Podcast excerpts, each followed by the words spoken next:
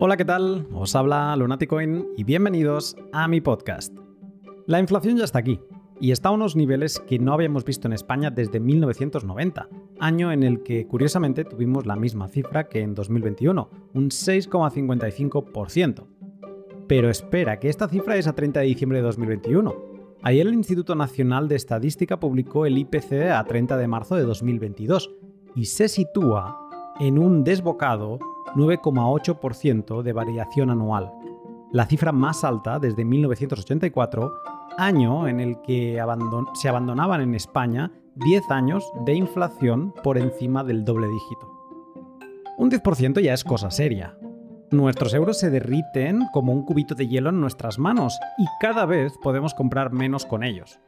Y como esperar a la reacción de los gobernantes supone aceptar perder mientras tanto parte de nuestros ahorros, en este pod vamos a pasar a la acción con Peter Hodel y sus consejos para protegernos de la inflación. Te cuento más en un momento, pero antes, un segundo para mis sponsors. Cómo te protejas de la inflación es tu decisión, pero te animo a que investigues sobre Bitcoin y lo bien que éste protege tu riqueza en el medio largo plazo. Cuando te hayas decidido, vas a preguntarte dónde empezar a acumular satoshis o fracciones de Bitcoin. Y Hodl Hodl es la plataforma web que yo te recomiendo. Por varios motivos. Solo necesitas un email para registrarte y una dirección Bitcoin donde recibir los sats que vayas a comprar. Si operas con otros particulares podrás comprar de forma segura y sin ceder datos personales. Desde que fijas las condiciones del contrato al principio de todo ya sabes cuántos sats vas a recibir al final de todo el proceso. No has de preocuparte de que el exchange cierre, te haga un secuestro de KIC o lo hackeen, porque eh, desde el principio tienes parte de la custodia de estos fondos que vas a comprar. Y al finalizar, estos viajan directamente a la wallet que tú desees.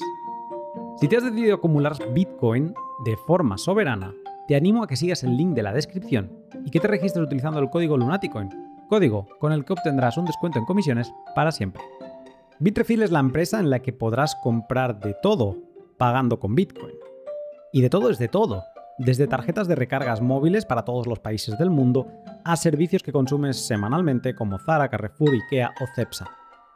Llevan tanto entre nosotros eh, y nos hacen la vida tan fácil que a muchos nos ha pasado por alto una publicación que hicieron a finales de 2021, en la que Bitrefill explicaba que gracias a su volumen de ventas reducían la comisión de la gran mayoría de sus tarjetas regalo al 0%. ¿Y esto qué significa? Pues que ahora, cuando compras una tarjeta regalo de 100 euros de Amazon, por ejemplo, los sats que pagas por ella son equivalentes a 100 euros. Uno a uno. Vivir con Bitcoin ya era fácil con Bitrefill, pero ahora encima no tiene comisiones. Si no conoces el amplio catálogo que tiene Bitrefill en tu país, no esperes. Haz el curioso y sigue el link de la descripción y sorpréndete con su enorme catálogo. Y Brains, la empresa de los chicos buenos de la minería, reconocida por su conjunto de soluciones de software como Brains OS Plus, que es un firmware para dispositivos ASIC eh, que te ayudan a minar mejor pagando menos electricidad, Slashpool, el primer pool de minería de Bitcoin, y también son co-creadores de Stratum V2 junto a Matt Corallo, que es el siguiente protocolo de minería que nos habilita a que sea un poco más descentralizada y menos dependiente de los pools. También tienen un blog genial y un panel de información minera que es una delicia. Esta semana han publicado un artículo en su blog hablando de una de las características de este panel, la calculadora de rentabilidad. Si estás planteándote minar, no te rompas mucho la cabeza con Excels que en Brains ya se la han roto por ti y de forma totalmente gratuita puedes acceder al panel de Insights y en el menú seleccionar Profitability. Y allí puedes poner cuántos terahashes tienes, tu coste eléctrico e incluso incluir las variables como cuánto va a subir la dificultad en un año y cuánto puede subir el precio de Bitcoin. Y con eso sacas un modelo y te haces una idea si esta empresa tiene sentido o no. Si te interesa la minería, déjate caer por su madriguera con la ayuda de Brains. Según el Banco Central Europeo, en una economía de mercado, los precios de los bienes y de los servicios están sujetos a cambios. Algunos aumentan y otros disminuyen. Existe inflación cuando se produce un aumento general de los precios, no solo de artículos individuales, que da como resultado que por cada euro puedan adquirirse hoy menos bienes y servicios que ayer. Es decir, la inflación reduce el valor de la moneda con el tiempo. También, según el Banco Central Europeo, el objetivo principal del Banco Central Europeo es mantener la estabilidad de precios, es decir, preservar el poder adquisitivo del euro. Para ello nos aseguramos de que la inflación, la tasa de variación de los precios globales de los bienes y servicios a lo largo del tiempo, se mantenga baja y estable y predecible. La estabilidad de precios crea las condiciones para un crecimiento económico más estable y un sistema financiero más estable consideramos que la mejor manera de mantener la estabilidad de los precios es aspirar a una inflación del 2% a medio plazo. Esto es lo que te dice el Banco Central Europeo que va a hacer.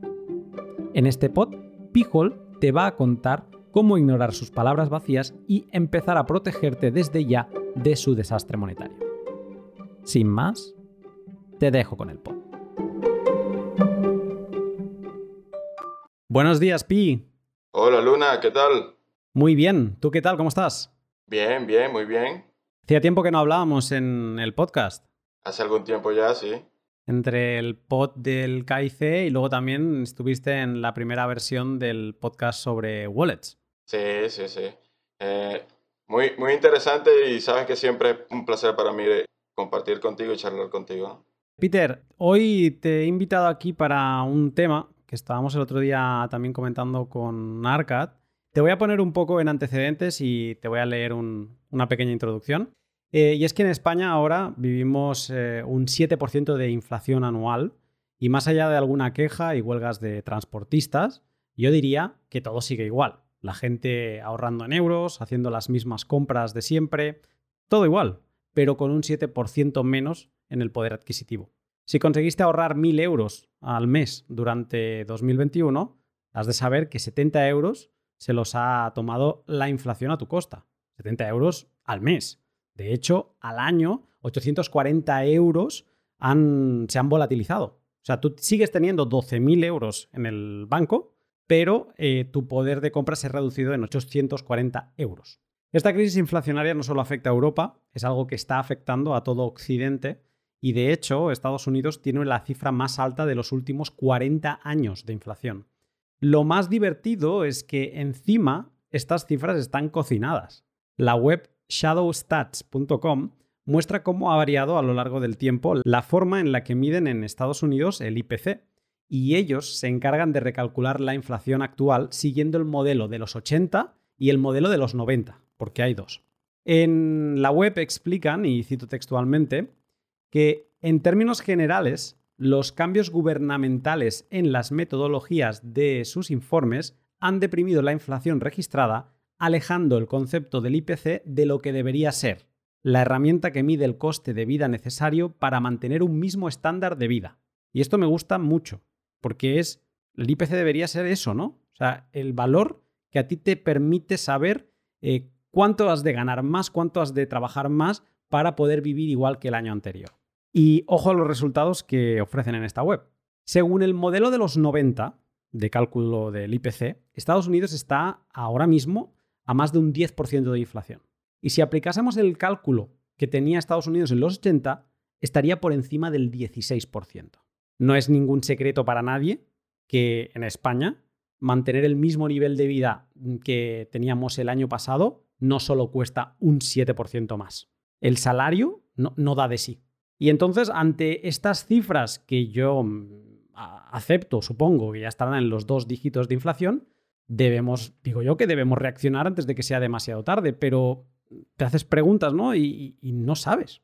Eh, ¿Hemos de hacer algo para adaptarnos a la inflación? ¿Va a ser algo transitorio y por lo tanto no debemos rompernos la cabeza? ¿Qué debemos hacer? Eh, Peter, tú has vivido en inflación crónica de doble dígito 12 de los últimos 20 años y en hiperinflación desencadenada los últimos ocho. ¿Cómo ves lo que está pasando en Estados Unidos y Europa? ¿Lógico que nos preocupemos con más de un 10% de inflación? Bueno, yo, yo diría que la situación actual eh, pasó, de ser una situación de preocupación. Yo, yo creo que debería a las personas del común, clase media, que tienen sus trabajos y, y algunos ingresos, yo creo que debería de pasar de la preocupación a la acción, ¿no? Porque esos números que tú, eh, que tú estás lanzando dan cuenta de cómo la, la, moneda y el poder adquisitivo del dinero está constantemente en, en, caída, ¿no? Y a veces a los, a los seres humanos y a nosotros los, las personas de, del común no se nos hace tan fácil determinar qué es lo que está sucediendo, ¿no? Que, ¿Cuál es el fenómeno que está causando esta, esta situación del, aumento de los precios o más, que, o más que aumento de los precios, la dificultad para llegar a fin de mes, ¿no? Que cada vez cuesta más, cada vez eh, trabajas más y, y, el poder, y el dinero que, que ganas cada vez alcanza menos. Entonces yo creo que eh, debería pasar de ser una preocupación a una toma de conciencia de qué es lo que está sucediendo, cuáles son los efectos que producen esta situación y tomar acciones eh, que nos ayuden a protegernos ¿no? a nosotros mismos. Eh, escuchas los telenoticias, lees algo de prensa y, y acaban, siempre hay un culpable sobre la mesa. Ahora hacemos mucha broma de que el culpable es Putin, pero antes de Putin era el COVID antes del COVID, los agricultores de no sé qué, eh, los empresarios de no sé cuánto. Siempre hay un culpable, bueno, hay varios, ¿no? Pero como que se le encuentra un culpable a esta inflación. La gasolina, ¿no? Es que es por no sé qué narices de historia de los productores de la península arábiga. Te pregunto, ¿quién es el culpable de la inflación? En esta situación es gracioso, ¿no? Porque siempre eh, el culpable está fuera del verdadero responsable de la situación. Y no solamente los telediarios o, las noticias o, el mismo conocimiento generalizado de las personas es lo que lleva a, sacar de la mesa a quién es el culpable. Porque primero tendríamos que entender qué es la inflación en sí. Y la inflación en sí no es el aumento de los precios como tal. La inflación es el aumento de la cantidad de dinero que hay en circulación en una economía. Esa es la verdadera inflación. Es decir, que se produce mayor cantidad de dinero a, lo que el, a, la que el, mercado está, está demandando. Entonces, si vemos quién es el que produce ese dinero, podemos saber quién es el que está produciendo la inflación. Y en, en los sistemas fiat, como los que están imperando actualmente, los que producen el dinero son los bancos centrales y los bancos, eh, digamos, los bancos comerciales que, que otorgan crédito. El aumento de los precios es una consecuencia del aumento de la cantidad de dinero que hay en el mercado. Es lo que nosotros conocemos como IPC.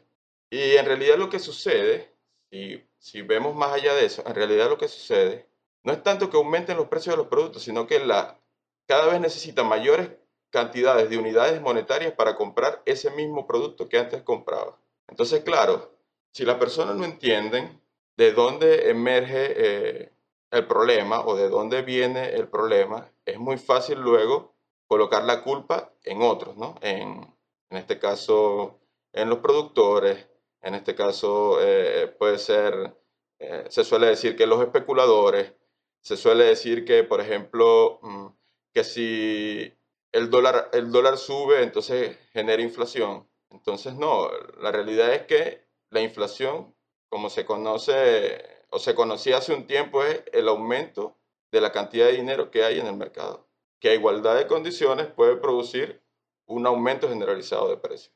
Esto es algo que me costó mucho al principio entender porque depende a quién le preguntases, la inflación significa dos cosas. Y luego acabas por darte cuenta de que hay una definición antigua y una nueva. La definición antigua es la que explicas tú ahora, ¿no? Inflación monetaria, aumento de la masa monetaria. Y luego hay una nueva que es el cambio, la, subida de los precios de los productos al consumo. Y te empiezas a preguntar por qué ese cambio de definición. O sea, no sabes si hay un. si es algo interesado. Porque si lo enfocas desde que el, el IPC, la inflación, es cuánto se ha encarecido un producto, es como que centras la atención en el producto y en el productor. Si te fijas en la inflación como el aumento de la masa monetaria, de la impresión, ¿no? Entonces te fijas y le echas las culpas al que, es el impresor, ¿no? El, Banco Central, auspiciado en muchos casos por el gobierno de turno. Entonces eso eh, quiero que, esté sobre la mesa. Y luego te quiero preguntar por una cosa que me comentaste en privado, una frase, una cita de Milton Friedman que me gustó especialmente y la voy a leer.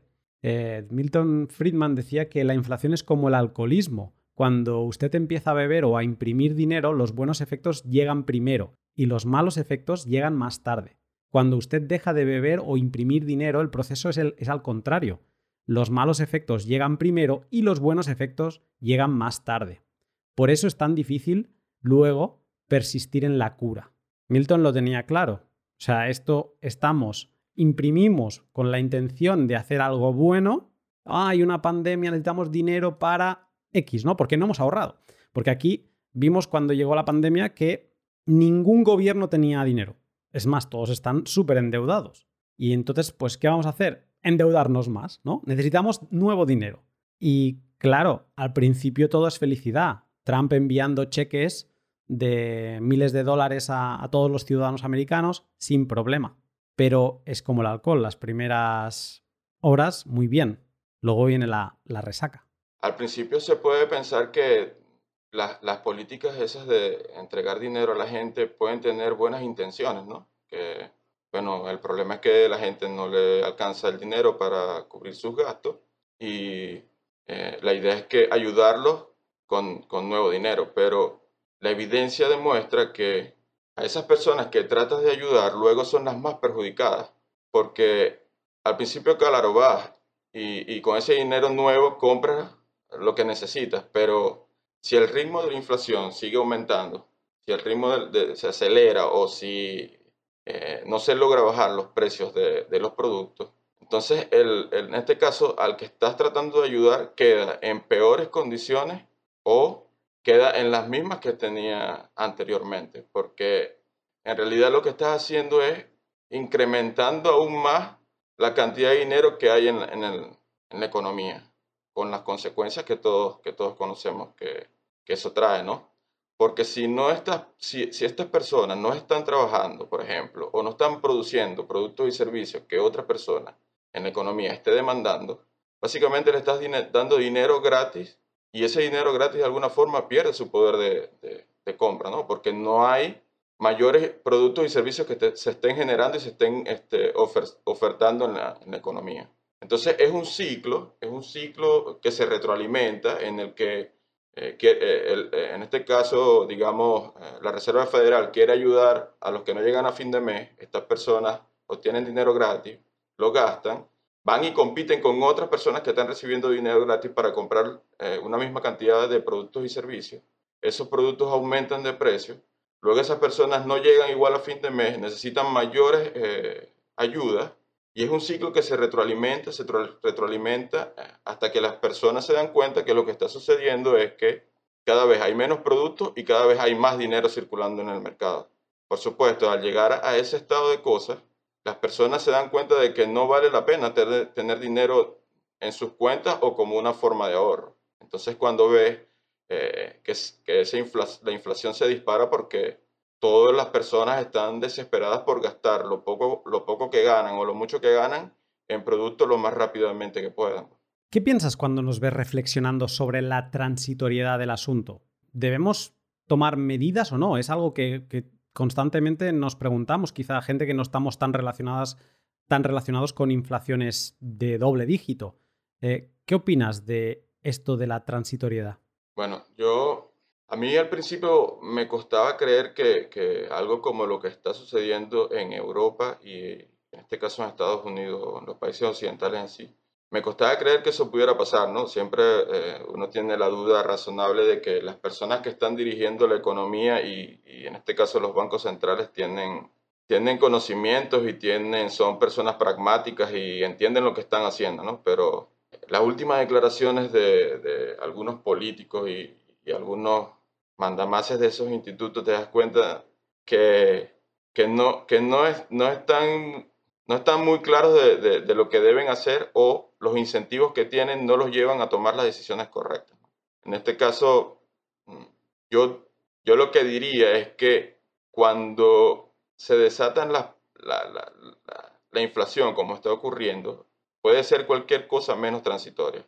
Puede ser que empiece de a poco, ¿no? Con, con pequeñas subidas, porcentajes de pequeñas subidas de algunos productos, luego vienen subidas de otros productos, pero eso de ninguna forma es transitorio. Simplemente te das cuenta de que es el inicio de lo que viene a posteriori, que puede ser una inflación crónica en la que constantemente estás en números de dos dígitos, eh, como pasa por ejemplo en Argentina, que es una inflación constante que siempre está ahí en, ese, en esa economía, y luego llegar a, a, las condiciones más extremas, por ejemplo, el caso de Venezuela, que, pasó de, de, estar en una situación en la que no había una inflación tan alta, luego pasó una situación como el estado que está actualmente Argentina, y luego para desembocar en la situación de hiperinflación. Son como pasos que se van dando en, esa dirección. Hablabas tú de los mandatarios, de cómo están, ¿no? Eh, de, de, qué sensaciones eh, dan cuando hablan.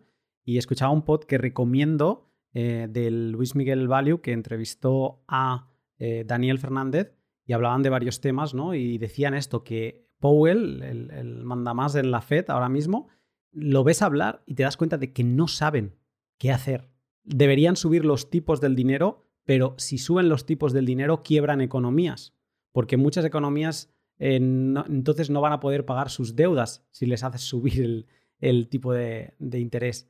Luego hablaban que la solución a todo esto no es sencilla, porque cada vez los países se están armando de, de más eh, funcionariado, ¿no? Entonces, lo que debes hacer, la única solución, la receta que proponía Daniel sobre la mesa, era um, volver al superávit fiscal. O sea, gastar menos de lo que produces, que sería lo normal.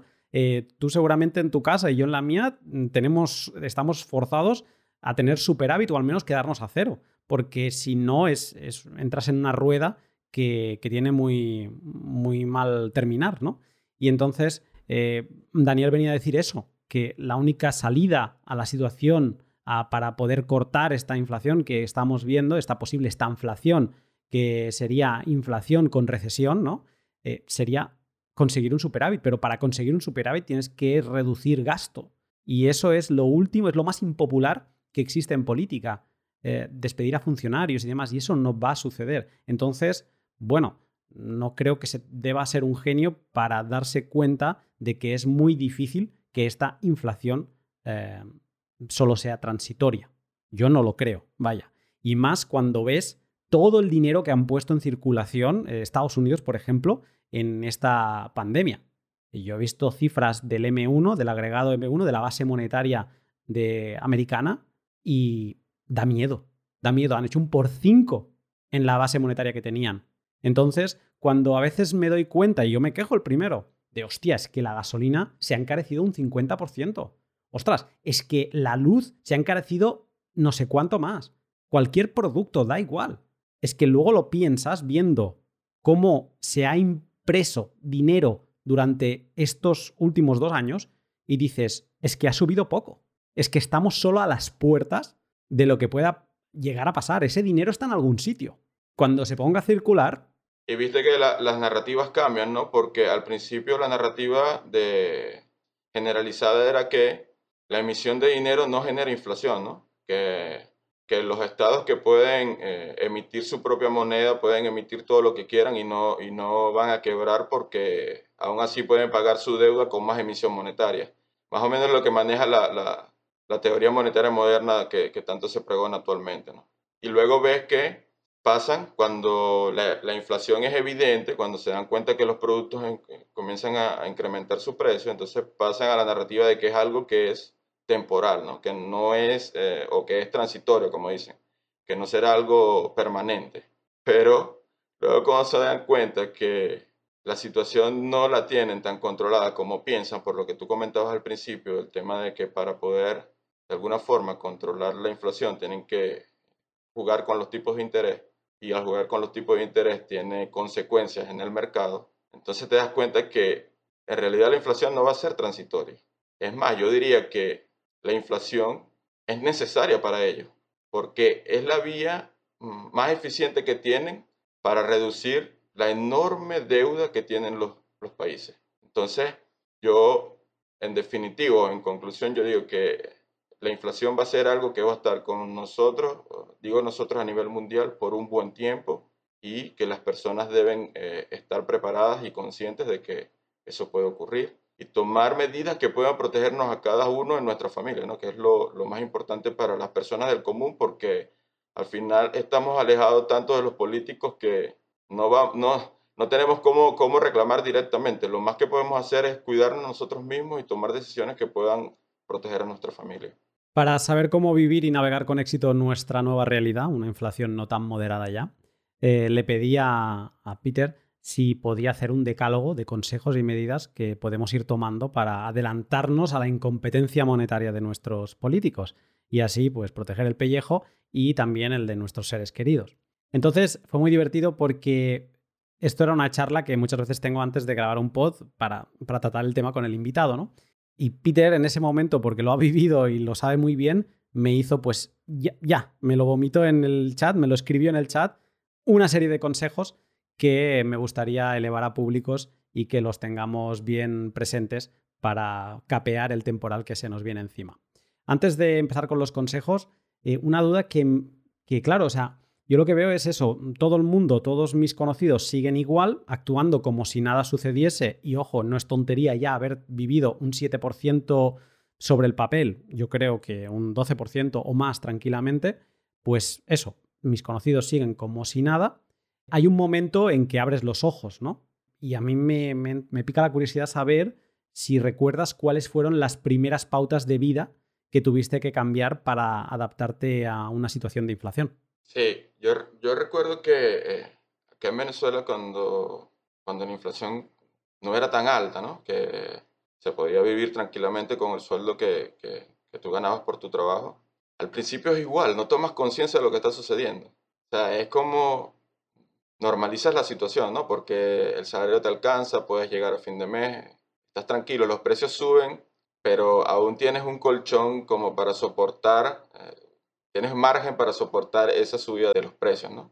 Pero recuerdo que eh, la primera, la primera, digamos, la primera alarma que, que vino, que, que, viene a mi mente es eh, la constante necesidad de que, de que el salario aumente, ¿no? De como que llega un punto en que el salario que estás ah, devengando por tu trabajo no, no da para más y es cuando comienzan las disputas entre los empleados y los empleadores, ¿no? que necesitas aumentos de salario constantes. Aquí era normal que todos los años se aumentara de alguna forma, digamos, un 15, 20% en el salario para poder eh, cubrir la, la, depreciación por inflación. Entonces, eh, yo creo que esa es una de las primeras alertas tempranas cuando, cuando, cuando está iniciando el proceso inflacionario, la espiral esa de precios y salarios.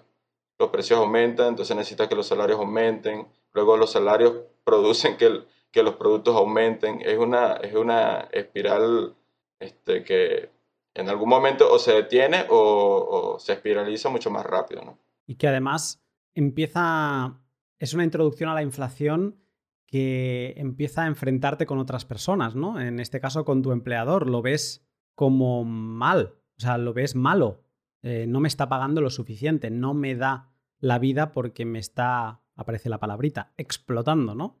Y, aquí empezamos a perder de vista que seguramente a ese empleador tiene unos costes operativos que se le están yendo de madre por la inflación. Y hay ese impasse en que, eso es lo que yo veo, la economía no está preparada para que le subas los precios, creo que es lo que está sucediendo ahora en España, de que tú le dices a, un cliente, oye, ahora esto vale tanto. Ostras, no, qué caro. No ya, pero es que se me han encarecido todos mis productos un 50%, un 20%, un 30%. Mm, déjame, me dice, no, no, pero es que el IPC es del 7%. Digo, bueno, pero es que te estoy subiendo un 7 y también te estás quejando. Eh, hay esas fricciones de que hay un mundo que sigue sin querer aceptar que hay una inflación y luego hay pues otro mundo, trabajadores y demás, que dicen, oye, oye, que a mí no me da el salario, súbeme el sueldo, ¿no? Y entonces yo hablo porque es una cosa que estoy experimentando, viendo en, en la empresa, de que hay una fricción, hay dos mundos y la gente no está preparada a que los precios cambien y empieza como a enfrentar a las personas. Y es una decisión monetaria de, de, los que están arriba que enfrenta a los de abajo. ¿Esto te suena familiar? Sí, por supuesto. Eh, eh, es lamentable, ¿no? Porque, claro, las personas primero no entienden qué es lo que está ocurriendo con los precios. No entienden, ¿verdad? Y, claro, directamente tú cuando vas a comprar un producto y ves que el precio, los precios de ese producto aumentan constantemente, mes a mes, digamos, eh, Entonces, ¿a quién directamente le, le, das le, tiras la culpa? ¿no? Es a la persona que está vendiendo ese producto. Pero es como tú dices, esa persona que está vendiendo ese producto solamente forma parte de la cadena de comercialización de ese producto. Luego tienes todo lo que viene detrás, que es el transporte del producto, eh, la fabricación de, ese producto, si el producto es importado, todo, todo una, toda una cadena de, de, suministros por el cual eh, pasa ese producto para llegar al estante. Entonces lo que suele ocurrir, o, lo que yo he visto, es que, contrariamente a lo que piensan las personas mm, que no son emprendedores o no son empresarios, eh, lo que suelen pensar es que, bueno, ese empresario aumenta los precios para, para hacerse rico, ¿no? Para sacar la mayor cantidad de dinero de, de los trabajadores o del, o del consumidor y hacerse rico. Pero la evidencia lo que demuestra es que en procesos de inflación, ya no digamos de hiperinflación, se producen quiebras de, de, de negocios, cierre de negocios. ¿Por qué? Porque si el emprendedor o el empresario que está vendiendo productos eh, sobreestima sus ganancias por el hecho de la devaluación de la moneda, lo que hace es comerse parte de su capital en sus gastos, digamos, diarios de, sobrevivencia. Entonces, por eso es que vemos, y aquí yo lo, yo lo vi, yo lo vi eh, pequeños comercios, pequeñas pymes, que daban cada vez con menos productos, con menos productos, con menos productos, y entonces la gente decía, bueno, pero ¿cómo es posible que esta persona, este, este comerciante cada vez vende los productos más caros y cada vez tiene, tiene menos productos a disposición? Y lo que ocurre es eso, que el mismo proceso inflacionario que afecta a los trabajadores también afecta a los emprendedores y a los empresarios. ¿Por qué? Porque los lleva a, sobreestimar sus ganancias pensando que están teniendo rentabilidad de, los productos que venden y en realidad lo que están haciendo es comerse parte del stock que ellos tenían. por eso es que ves quiebra de esas pequeñas empresas y también posiblemente eh, cierre de algunas otras o la pérdida de competitividad de, esas, pequeñas empresas con, con, otros que tienen mayor margen de maniobra, digamos, eh, por ejemplo, un supermercado tiene mayor margen de maniobra que un mercado, digamos, una bodega o, un pequeño comercio este, de, un, de, un, de uno o dos trabajadores. Da la sensación que es la liquidación de, las pymes. O sea, que se van a quedar las grandes empresas porque son las que tienen el músculo para poder ir absorbiendo toda esa volatilidad diaria en los precios. O sea, diaria cuando ya estás en situación de, de inflaciones muy altas, pero bueno, es que Mm, en España hemos visto empresas que se han planteado detener su operativa por los altos costes eléctricos, ahora lo mismo por los costes del combustible. Eh, o sea que no es diario, pero sí que notamos cambios mes a mes, que eso lo he visto yo. O sea, mm, en mi empresa yo recibía una subida de tarifas normalmente una vez al año por parte de mis proveedores o una vez cada dos años o cada tres y con 200 disculpas de por medio. Ah, es que no sé, es que China ahora compra demasiado este producto y nos ha encarecido. O sea, siempre em, como muy justificado. Y ahora estos mismos proveedores en un año me han enviado cinco subidas de precio. Entonces, eh, yo creo que es un proceso de hacer cada vez más difícil la eh, subsistencia de los pequeños negocios. Sí, es que, es que también debemos recordar que eh, se suele decir que la inflación es, es, básicamente un impuesto, ¿no? Es un impuesto eh, sin legislación, como decía Milton Friedman.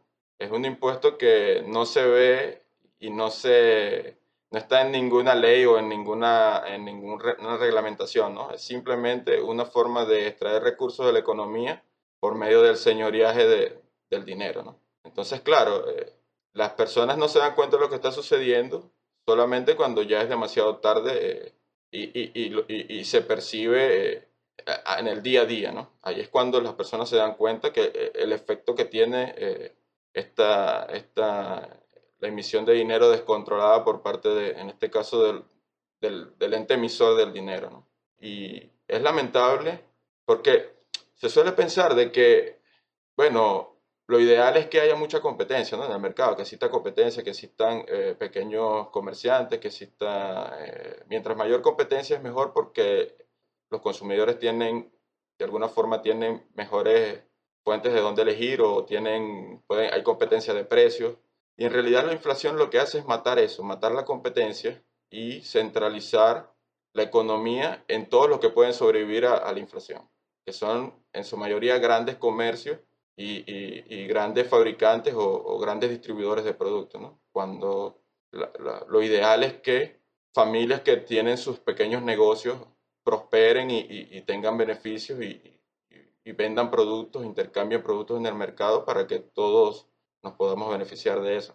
Entonces, de, vuelta, es, lo mismo, ¿no? Eh, la intención de querer ayudar a, uno termina afectándonos a todos en, definitiva. Vamos a poner sobre la mesa estos consejos que me explicaste por Telegram, por nuestra conversación privada. Y mm, yo los he dividido un poco en tres apartados. Y voy a empezar por los que he catalogado como consejos de mindset, ¿no? De mm, forma de entender la situación, cómo tenemos que cambiar nuestra manera de entenderlo todo para poder capear bien una inflación. El primer consejo que me dijiste fue pensar que lo imposible puede suceder. Y el segundo, adaptar la mente a que no es transitorio e incorporar pensamiento adversario. ¿Podrías explicar un poco más esto? Era lo que te comentaba al principio, ¿no? Yo, por experiencia propia, lo, que hacía cuando se veía el aumento, digamos, del producto más, más clave en, la economía, en este caso, digamos, el precio del dólar, siempre solíamos, se solía bromear que, bueno, que eh, a nosotros, a los trabajadores solía decir, bueno, no, no me importa tanto el precio del dólar porque yo no gano en dólares, ¿no? Yo gano en bolívares y lo que me importa es que los bolívares alcancen para cubrir mi, mi canasta básica. Entonces, de alguna forma, siempre tratamos de como de normalizar la situación, ¿no? De, de no ver el problema y de eh, decir, bueno, esto puede ser que aumente hoy, pero mañana quizás bajará, ¿no? Eh, o, o, o, quizás no, no, seguirá aumentando los precios, o quizás este, es algo que, que, que puede ser causado por, por, por, algo puntual. Y la realidad que, es que no es así, no es así. Los precios cuando, cuando comienzan a subir y cuando se convierte en una espiral de precios y salarios, la realidad es que es todo menos transitorio. Entonces, si te quedas al último, si eres el último en comprar, si eres el último en tomar decisiones, entonces eres el que te ves más afectado, ¿no? Porque cada vez tienes que esperar a fin de mes para recibir tu pago y ir al mercado a comprar con productos que posiblemente ya han aumentado su precio. Entonces lo ideal en este punto es tener ese, ese pensamiento, mira, esto no es transitorio, esto es algo que puede estar mucho tiempo con nosotros, esto es algo que puede afectarnos, puede afectar a mi familia, puede afectar, afectar mi situación económica, puede, afectar incluso mi salud. Entonces, es, es, es, bueno que la persona tome conciencia desde un principio y tome esa actitud de que eh, adversaria en el sentido de que, mira, eh, haré todo lo posible para, para, para, para, sobrepasar esta situación de la mejor forma, ¿no? Tanto económica como de salud, ¿no? Porque también es algo que puede afectar la salud eh, mental e incluso, incluso física, ¿no? tema de los precios y el tema de, buscar lo que, los productos que tú necesitas para la subsistencia.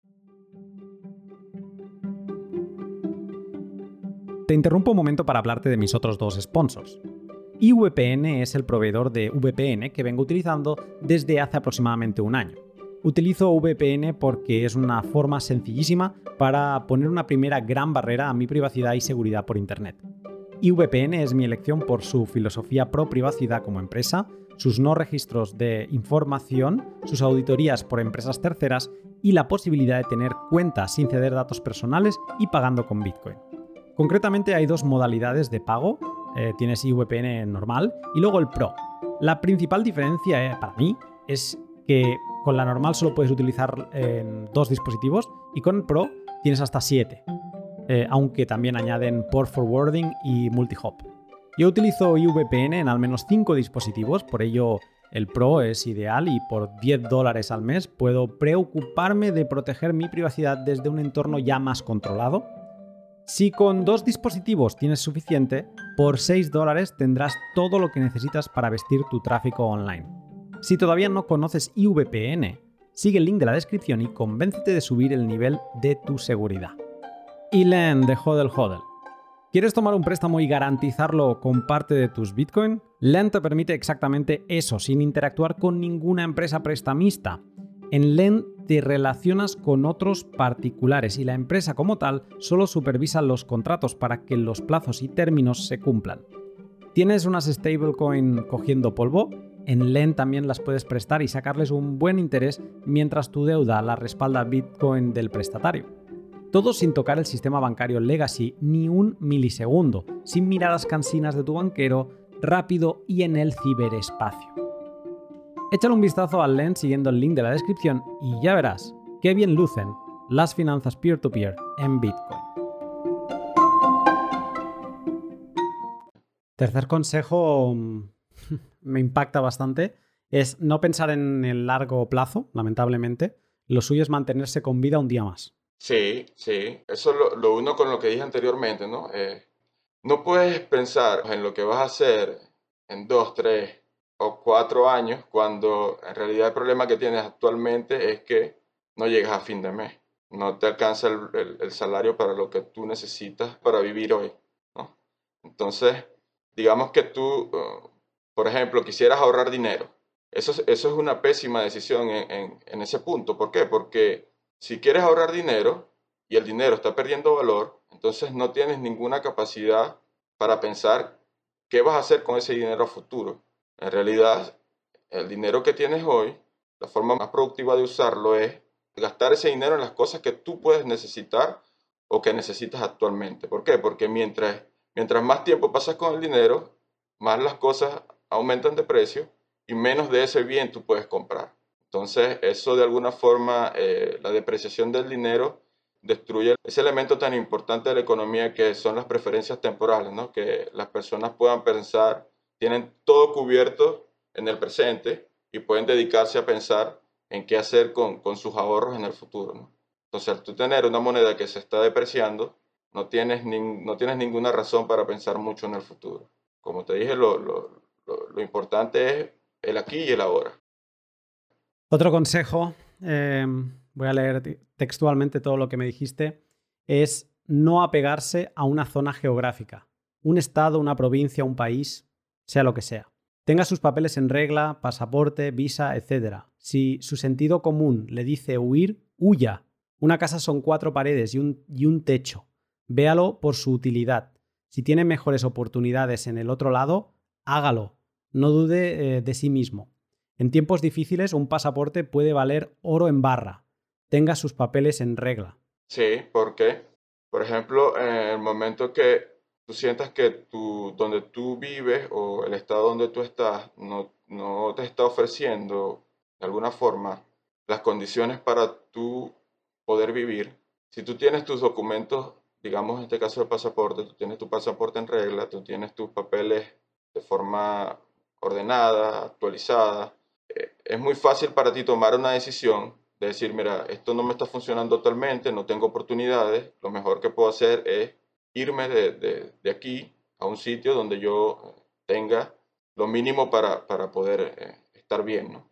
Eh, es, por experiencia propia te digo que puede llegar a ser una, una dificultad enorme, por ejemplo, conseguir un papel tan, o, un documento tan sencillo como, como, como un pasaporte, ¿no? Para tu poder salir, digamos, del país.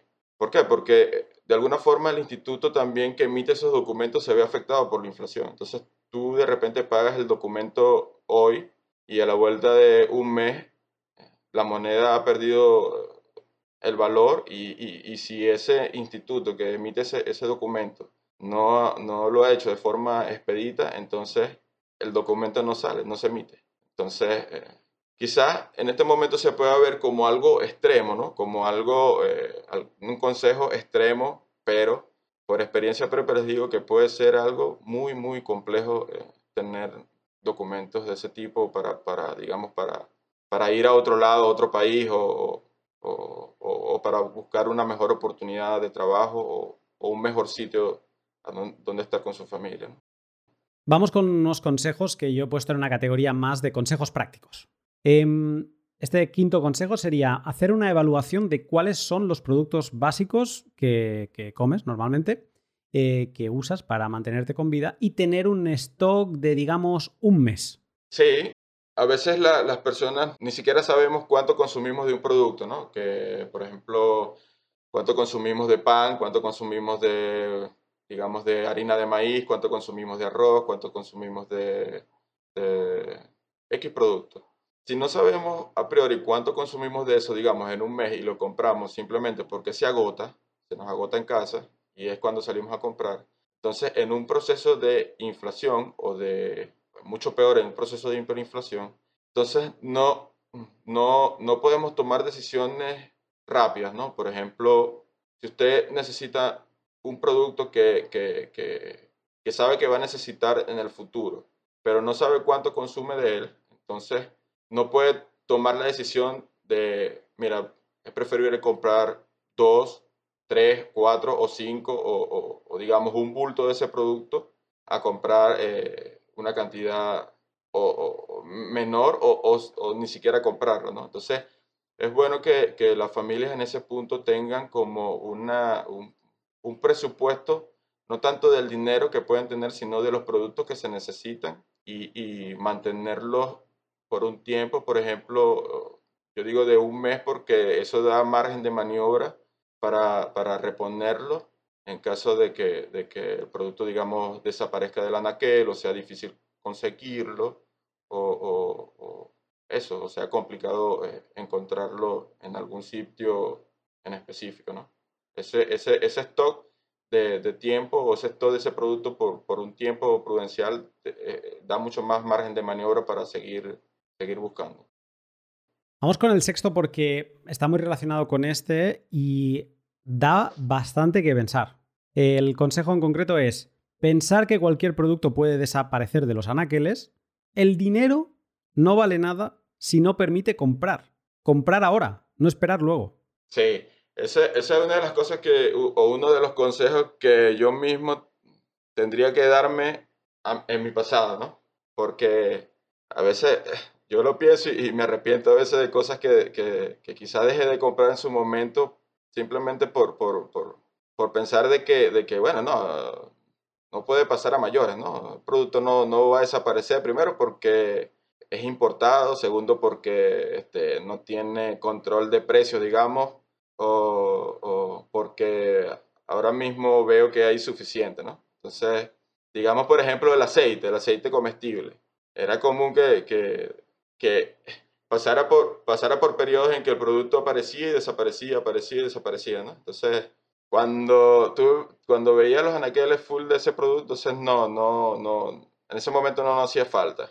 Pero luego cuando veías que, cuando ya no se veía más ese producto específico, entonces era cuando te arrepentías de que, de no haberlo comprado, ¿no? De no tener ese stock del que hablamos al principio. Entonces, sí, en momentos cuando, cuando la inflación se, se, se, desata o cuando es un proceso muy, muy agudo o muy fuerte de inflación, entonces lo mejor es no tener dinero y tener los productos que tú necesitas para, para, para tu vida diaria. Es una forma también de ahorro, ¿no? Porque lo que tú compres hoy, eh, el dinero que tú gastes hoy en ese producto, luego lo ahorras cuando, cuando no tengas que comprarlo en, el futuro.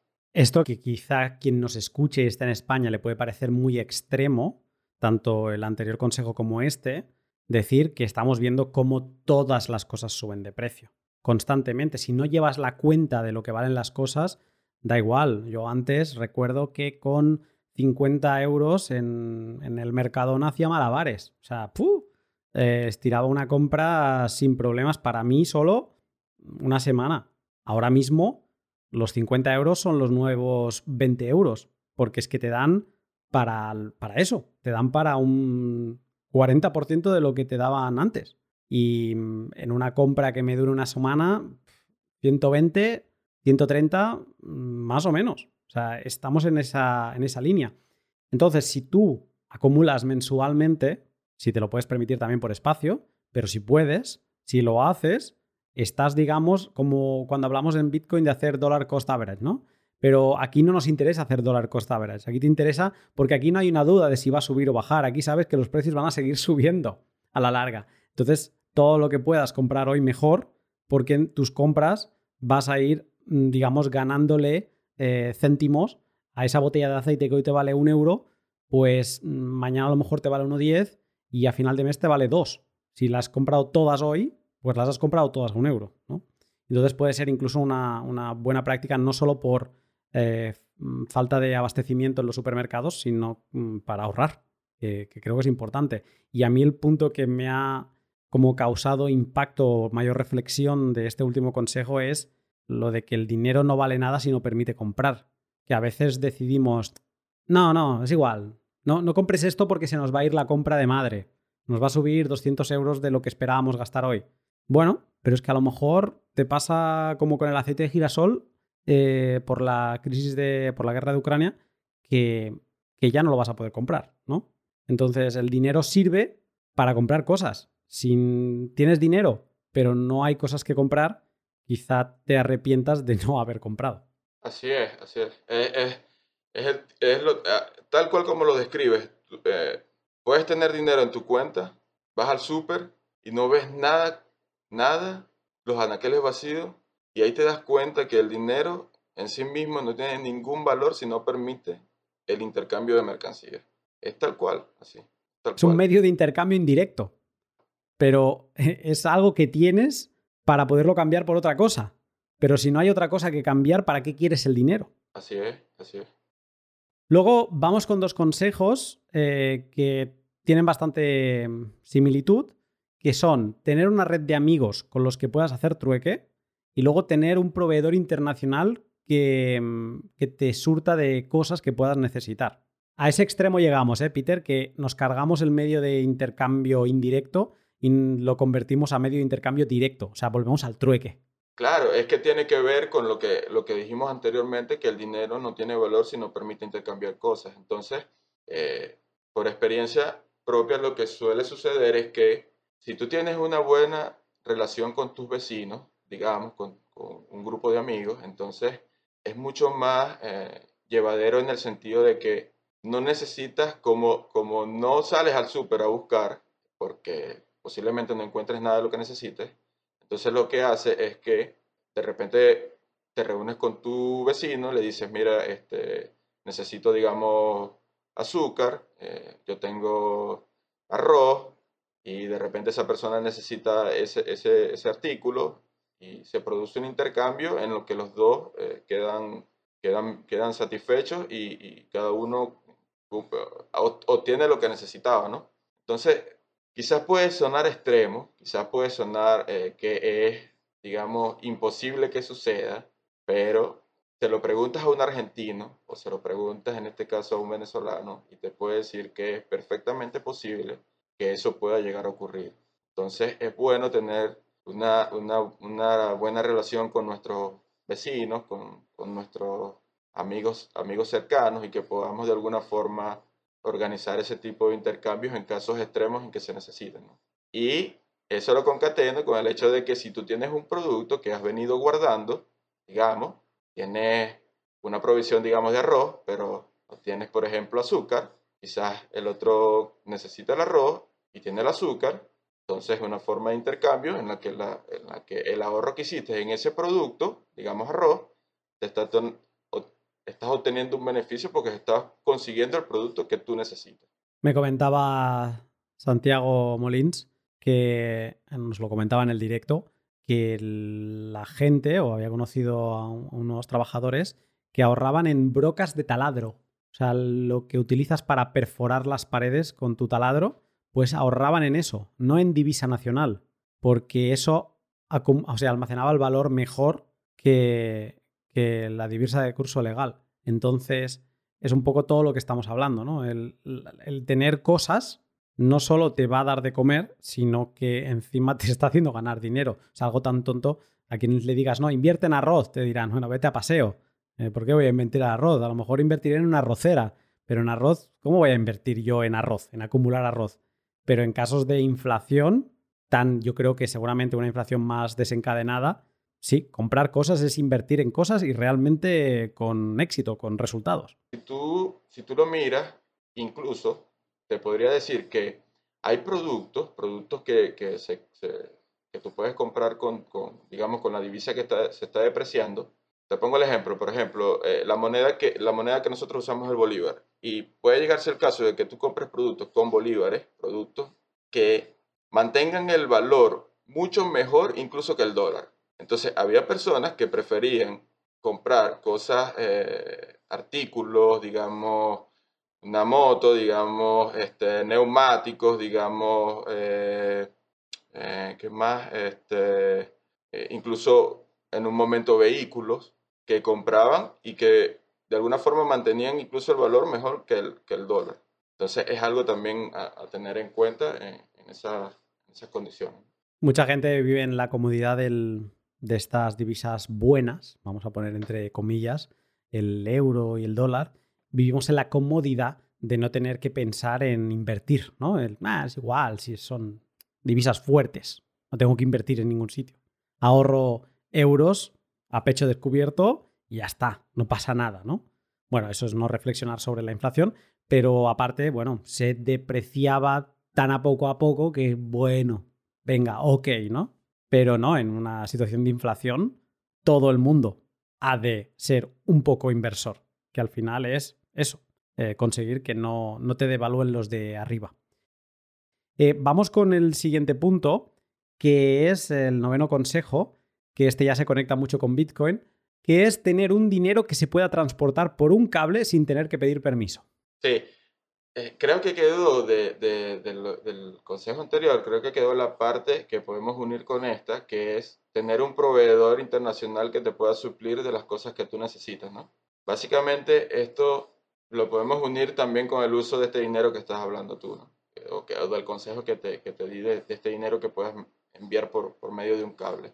Eh, y es así porque cuando tú no puedes conseguir en tu zona o en tu lugar o digamos en tu país no puedes conseguir ese producto que necesitas, entonces la única alternativa que te queda es buscarlo fuera, ¿no? Buscarlo tú como, digamos, una especie de importador descentralizado. Entonces, lo que haces es que consigues a alguien de, digamos, de, un país cercano, por ejemplo, eh, aquí en Venezuela es el país cercano que, del cual podemos traer, eh, cosas, puede ser, digamos, Colombia, puede ser Brasil, puede ser los mismos Estados Unidos. Entonces, la persona, en este caso, nosotros lo que hacíamos era que eh, buscábamos algún tipo de, de, de, proveedor de esos productos que necesitábamos en esos países y eh, lo traíamos de forma descentralizada para nuestro consumo. O sea, lo, que nosotros necesitábamos era lo, que, lo que traíamos y consumíamos de esos, de esos por medio de esos proveedores, que puede ser, digamos, un familiar, puede ser eh, un negocio conocido de aquella localidad. Eh, entonces, es un consejo que, que, también es importante tener en cuenta. Y eso lo uno con el hecho del dinero que tienes que enviar, que puedes enviar por un cable, porque si estás desconectado del sistema financiero como estábamos nosotros o como estamos nosotros los venezolanos, del sistema financiero regular, que no podemos enviar dinero de forma normal, si se quiere, como en otros países que envías una transferencia y, y el banco se encarga de procesar esa transferencia. O como le puede pasar a Rusia ahora. Tal cual, tal cual, así tal cual. O lo, que ha sucedido con Irán, por ejemplo, eh, que en un principio las personas se ven afectadas directamente porque como que el país se desconecta ¿no? del sistema financiero. Entonces es mucho más difícil para las personas. Y ahí, por experiencia propia, es donde entra, por ejemplo, Bitcoin. ¿Por qué? Porque si tú te pones de acuerdo con tu proveedor de ese producto o de ese servicio que estás demandando, entonces no tienes cómo transferirle dinero, pierdes tú y pierde esa persona que está dejando de hacer una venta. Entonces, en ese punto Bitcoin puede funcionar como ese mecanismo en el cual tú transfieras el valor del dinero y esa persona luego te pueda enviar el producto que tú necesitas. Vamos, que es usar Bitcoin como dinero tal cual es. Y eso tiene sus ventajas y tiene sus desventajas. Una desventaja puede ser la, el hecho de, que tienes que de alguna forma educar a aquel que está recibiendo eso como dinero, porque muchas veces no, nos encontramos con la situación de que esa otra persona nunca ha interactuado con, por ejemplo, con Bitcoin, pero es posible hacerlo. por experiencia propia he visto que sí, que sí es posible, ¿no? Y lo otro es tener un medio que te permita, si ya no puedes transferir Bitcoin, transferir otra forma o buscar otra forma de cómo transferir el, valor, ¿no? Por ejemplo, usando tarjetas de regalo, usando este, las gift cards, que, que, se, que, se, venden en sitios web.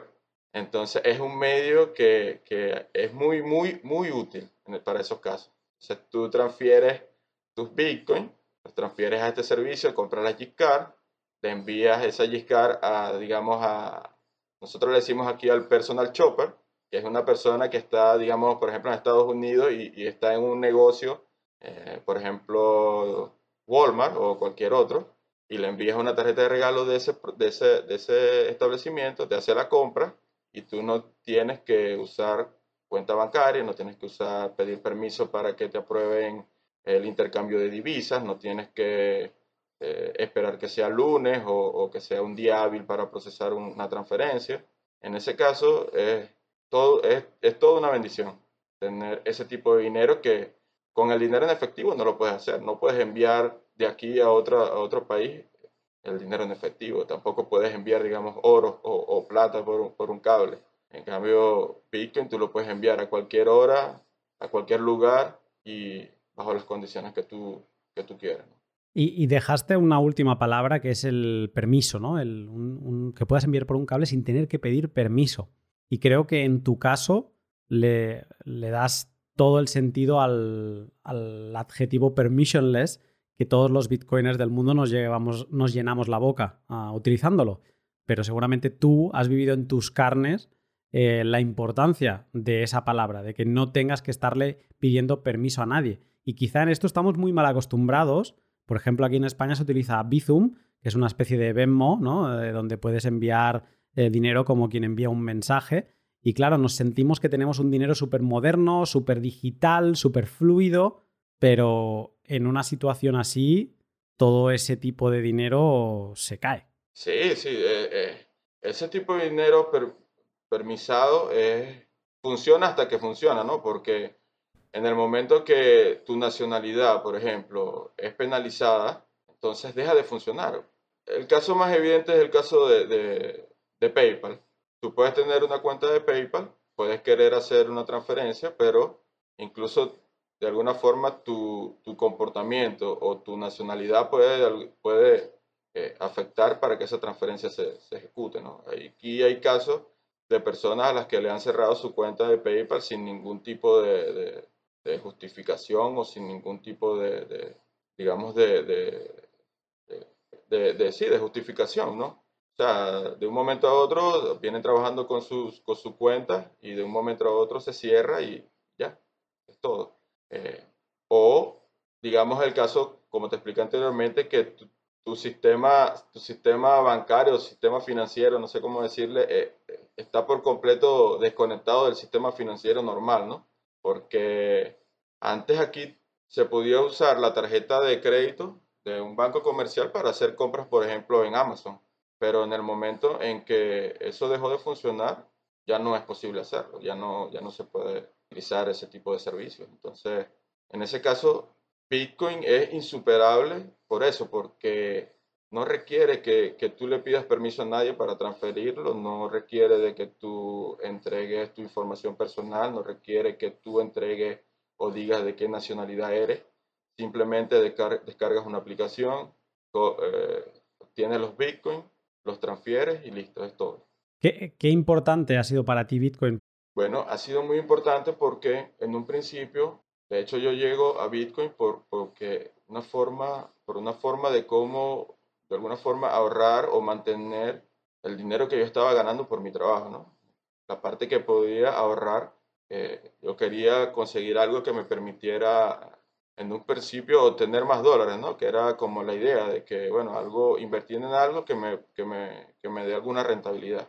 Y al principio no tenía, tenía cero conocimiento de cómo funcionaba, no sabía por dónde empezar, pero lo hice. Y luego te das cuenta de todos los problemas que puede resolver, ¿no? El hecho de que tú puedas, por ejemplo, contactar con alguien en, de repente un familiar en Estados Unidos que, pueda comprarte algo que necesites para tu hogar y, decirle, mira, este, no tengo cómo enviarte el dinero, no tengo cuenta bancaria cómo transferirte el dinero, pero tengo esta, esta forma de cómo hacerlo, ¿no? Entonces, educas a esa persona, esa persona te ayuda a hacer eso, te ayuda a recibir el dinero y a, y a, comprar lo que necesitas. este, es algo que en verdad al principio parece magia, ¿no? Parece que es imposible que algo así exista. Y, y te digo que yo no, yo no veo, o sea, no puedo, no puedo eh, pensar en una, en, un, en, un, en una situación o un, o un estado de las cosas en que Bitcoin no exista, porque sería mucho, mucho más difícil de lo que, de lo que hubiese, de lo que es, pues, o de lo que hubiese sido si, si no hubiese existido Bitcoin. Y lo otro es que luego eh, la misma, la misma, eh, esta misma forma de cómo obtener los productos también en nuestro caso nos abrió la oportunidad para, para, para mejorar nuestra situación económica, no tanto por, por, el, por el precio de Bitcoin, sino porque nos dio la oportunidad de crear un pequeño negocio, una tienda en la cual nosotros podemos eh, vender cosas que, que las personas necesitan y nosotros usamos Bitcoin constantemente para comprar esas cosas.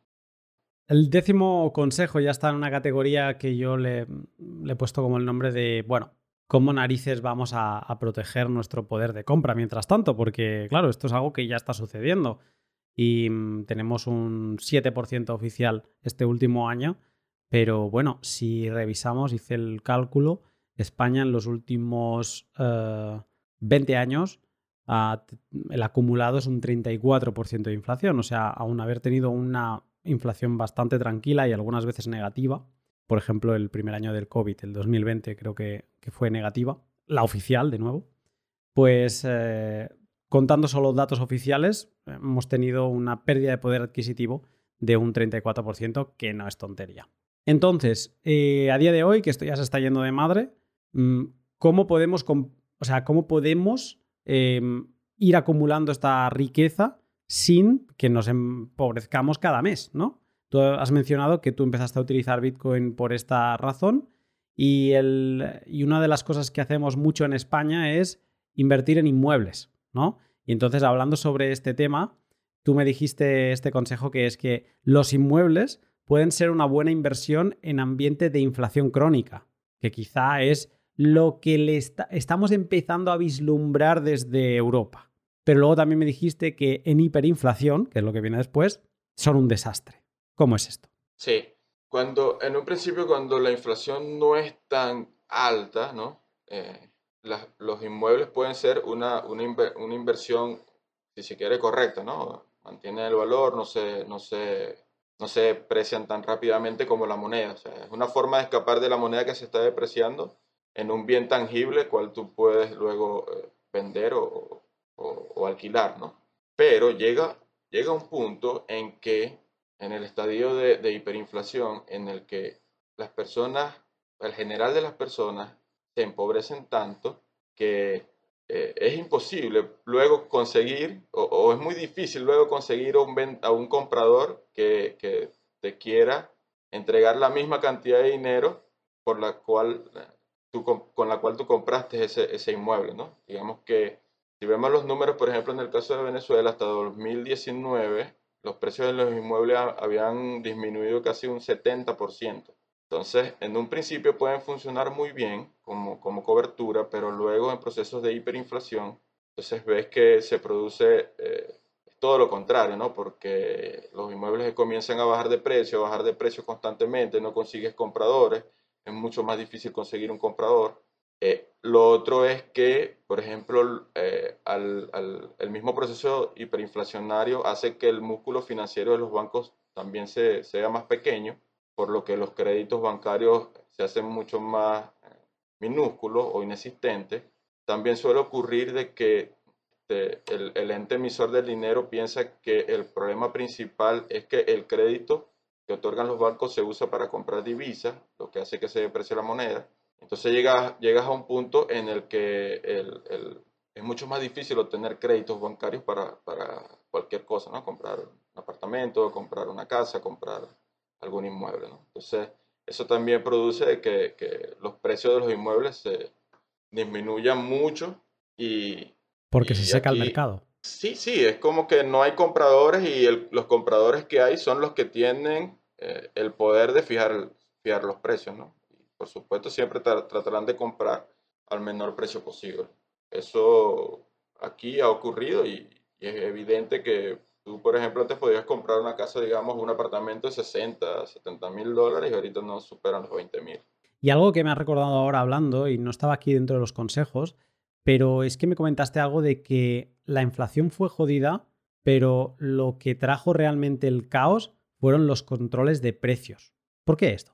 Sí, porque recuerda que en un principio se piensa que el consenso es que los precios suben por forma, de forma mágica, ¿no? Que no está pasando nada y los precios suben. Entonces, la principal idea de, en este caso, de, de, los que dirigen la economía es que, bueno, que si de alguna forma controlamos los precios, ponemos, colocamos un precio máximo a los productos, eh, ya es un problema resuelto, ¿no? Y eso lo que genera es un problema de incentivos para las personas que producen los productos y para quien los vende supuesto, si tú le colocas en un ambiente de, inflación o de hiperinflación un precio máximo de los productos, el incentivo es que los productos no, los vas a encontrar cuando se, genera el problema de escasez de los productos. Y eso no es de ahora, eso tiene más de, más de, más de mil años, digamos. Hay un libro por ahí que se llama 4000 eh, años de inflación, cómo no controlar la, perdón, 4.000 años de, controles de precios y salarios, cómo no controlar la inflación. Y tú lees ese libro y es un recuento histórico de cuántas veces se ha tratado de colocar precios máximos a los productos y al, y al, trabajo y lo que ha desembocado es en escasez y, en mayores dificultades. Entonces, al colocarle un precio máximo a los productos, los productos tienden a desaparecer de los anaqueles, se genera escasez eh, y eso a su vez, al generarse esa escasez, produce que los productos, los pocos productos que consigues, entonces cuesten más de lo que en un principio costaban. Entonces, de nuevo, es una medida que trata de, buscar ayudar a las personas que están siendo afectadas por ese problema, pero la solución es mucho peor que, que la enfermedad que tenías al principio. Y luego tengo un último consejo o apunte que me hizo bastante gracia, y es que estamos hablando de lo malo que es tener dinero, ¿no? El que en, una situación ya de hiperinflación, eh, lo que tienes más valor con cosas que no con dinero. Pero algo curioso, volviendo al dinero que me contaste, es eh, la diferencia entre el dinero físico y el dinero digital. En España cada vez más eh, son más amantes del dinero digital. Yo me sumo al carro eh, era de los de que pagaba con tarjeta de crédito hasta un paquete de chicles. Eh, con, entrando, cayendo por las madrigueras de Bitcoin, pues empecé a entender que quizá eso no estaba bien egoístamente para mí. Estaba cediendo muchos de mis datos y de mi privacidad y digamos que estaba entregando ese cashless, esa sociedad sin efectivo, estaba facilitándola, ¿no? Pero me contabas tú que en estas situaciones de hiperinflación llegan momentos en que vale más el dinero papel que no el dinero digital. Sí, cuando, cuando se emite, eh, o sea, la experiencia es que cuando se emite mucho, mucho, mucho, mucho más dinero eh, electrónico, digamos, digital, eh, creo que lo conoce como liquidez monetaria, cuando la liquidez monetaria es muy alta, y la relación o el ratio que hay entre el efectivo y esa liquidez monetaria es inferior, digamos, a, un número que puede ser 15%, entonces comienza a iniciarse un problema, ¿no? Que es la escasez de efectivo. Entonces podemos ver que en este caso el efectivo puede tener o llegar a tener un valor incluso que el doble que el dinero electrónico que es cuando ya llega a un punto ese ratio de, efectivo liquidez monetaria a puntos muy, muy bajos, digamos un 2, un 3, un 5%, en el que el efectivo se vuelve realmente escaso. Entonces, cuando tú ves ese, ese fenómeno que el efectivo vale mucho más que el dinero en electrónico, ¿no? Entonces, las personas lo que hacen es tratar de cambiar o arbitrar entre, entre el dinero digital, el dinero en efectivo y los productos de consumo, de consumo regular. Entonces, lo que, lo, que, lo que produce esto es que las personas quieran más efectivo porque pueden comprar más productos con, ese, con, con, ese efectivo. Todos estos consejos, eh, Peter, eh, seguramente nos estamos dejando alguno y, y, quizá el, haber llevado tantos años en esta situación quizá te ha hecho olvidarte de, alguna de esas vivencias. Y mm, si nos están escuchando desde Europa o desde Estados Unidos, pueden pensar que, esto no tiene sentido, que todavía no es para ellos, que, uy, para llegar a ese momento, pues todavía falta. Y yo, como decía antes, no creo que, que tengamos que verlo tan alejado, que un 35% en 20 años para un ahorrador, nos han vendido la moto toda la vida que debíamos ahorrar, ¿no? Pues que te levanten la camisa eh, un 35%, eso significa que el ahorro de 7 años de tu vida se, se ha volatilizado de esos 20. Entonces, no creo que sea tontería tomar alguno de estos consejos para irse preparando para lo que parece que no va a ser transitorio. Entonces yo diría que debemos tomar acción, que no es transitorio, darnos cuenta de la función real del dinero y actuar consecuentemente y no dejar todo nuestro ahorro en fiat. Empezar a pensar qué otros medios existen para poder protegernos. Y aquí no estoy empujando a la gente a Bitcoin, que cada uno haga su propia investigación. Yo solo añadiré que el, famoso meme de, de Knut, de el infinito dividido por 21 millones de monedas. Eso es Bitcoin, ¿no? Es todo dividido entre 21 millones de monedas. Entonces, mm, tiene sentido de que Bitcoin sea una buena reserva de valor en el medio largo plazo, pero cada uno ha de llegar a ello. Si no eres de Bitcoin, pues no sé, quizá el oro, quizá algo que mm, tú creas y que tú te sientas cómodo con ello, pero creo que empieza a ser momento de tomar acción. Peter, no sé si quieres añadir alguna última cosa. Sí, yo quisiera decir que espero que, que, que, ni Europa, ni, ni, Estados Unidos, ni ningún país que, llegue a una situación tan, tan desagradable o tan, tan calamitosa en la cual necesite de, de, esos consejos que estamos de alguna forma tratando de dar y que sea algo que, que pueda, las personas no se vean tan afectadas por, por la situación económica en la que se está, está metiendo el mundo, ¿no? Ojalá que eso no, no sea necesario, que las personas que están al poder de, de las instituciones tomen las decisiones correctas y, y nadie se vea afectado. Eh, pero siempre es bueno tener ese pensamiento bitcoiner de, que lo peor puede suceder, ¿no? De que no, no puedes confiar, de que no puedes eh, simplemente dejar que otro haga las tareas por ti, sino tú ponerte los pantalones, pensar que puede ocurrir, que, un país puede quebrar, que, la situación económica puede empeorar, que la situación puede ser mucho peor de lo que está actualmente y tomar decisiones para proteger a lo que más queremos, que es a nuestra familia y, y a nuestros propios intereses y a nuestra propia salud. Hay un libro que vi uh, que comentaba Odell eh, por Twitter.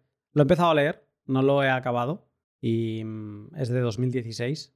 Y esta es muy interesante que sea de 2016, que no se ha escrito hace un año o dos en medio de una pandemia. El libro se llama The Mandibles, de mandibles. Me parece que no está en español, o puede ser que sí, no lo sé. Y habla de una familia estadounidense que vive entre los años 2029 y 2047. Lo que parece imposible puede suceder. Y esta obra es de ficción, lo sé. Pero habla de cosas, llevo apenas 80 páginas y uff, cómo se te pone el cuerpo, sobre todo por cómo hablan, por, por algunas formas de pensar que son muy tóxicas y que ya las veo a mi alrededor. Entonces, puedes suponer que no vamos por muy buen camino. Peter, eh, muchas gracias por este rato y nada, volvemos a hablar pronto. Bueno, Luna, muchas gracias por invitarme y sabes que es un placer siempre charlar contigo. Muchas gracias.